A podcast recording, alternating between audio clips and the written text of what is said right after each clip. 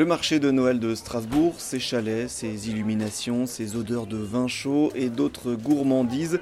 Depuis le milieu du XVIe siècle, il fait battre le cœur des Alsaciens en cette période de Noël. Aujourd'hui, c'est un événement incontournable du mois de décembre en France et même au-delà de nos frontières. L'année dernière, par exemple, le marché a attiré 2,8 millions de visiteurs, des curieux qui se pressent sur les différentes places animées de la ville.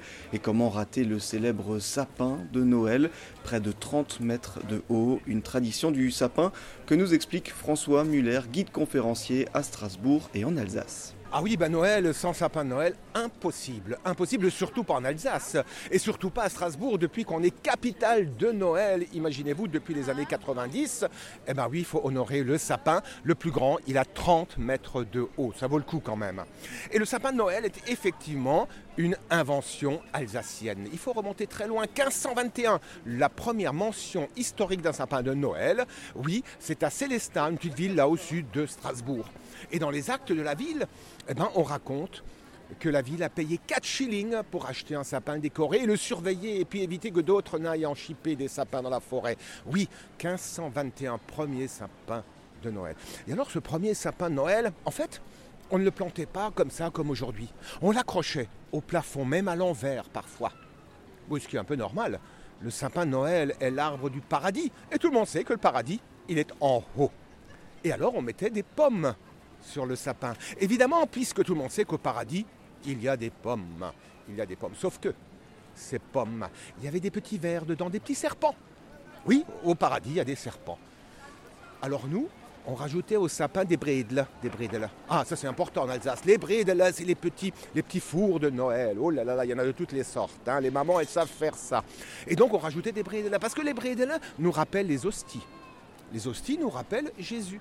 Jésus a ôté euh, le péché et à ce moment-là, eh ben, tous les vers sont sortis des pommes et nous avons mangé toutes les pommes. Et depuis ce temps-là, bah, vous êtes obligé de mettre des boules en plastique euh, sur votre sapin puisque nous avons mangé toutes les pommes.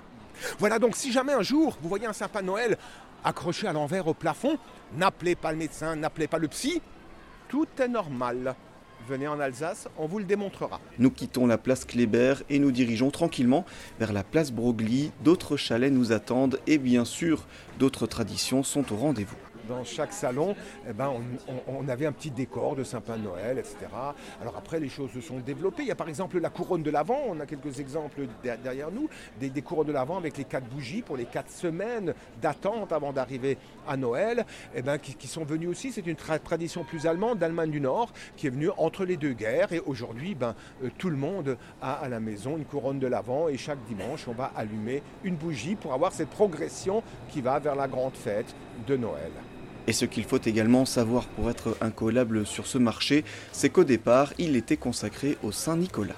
La Saint-Nicolas, c'est le 6 décembre. Et là, en Alsace, c'est une fête particulièrement bien suivie aussi. Alors ça, ça remonte carrément au, XIe siècle. Au XIe siècle où un chevalier lorrain est allé faire un tour en Italie et il a volé une phalange du vrai Saint-Nicolas qui est enterré à Bari en Italie.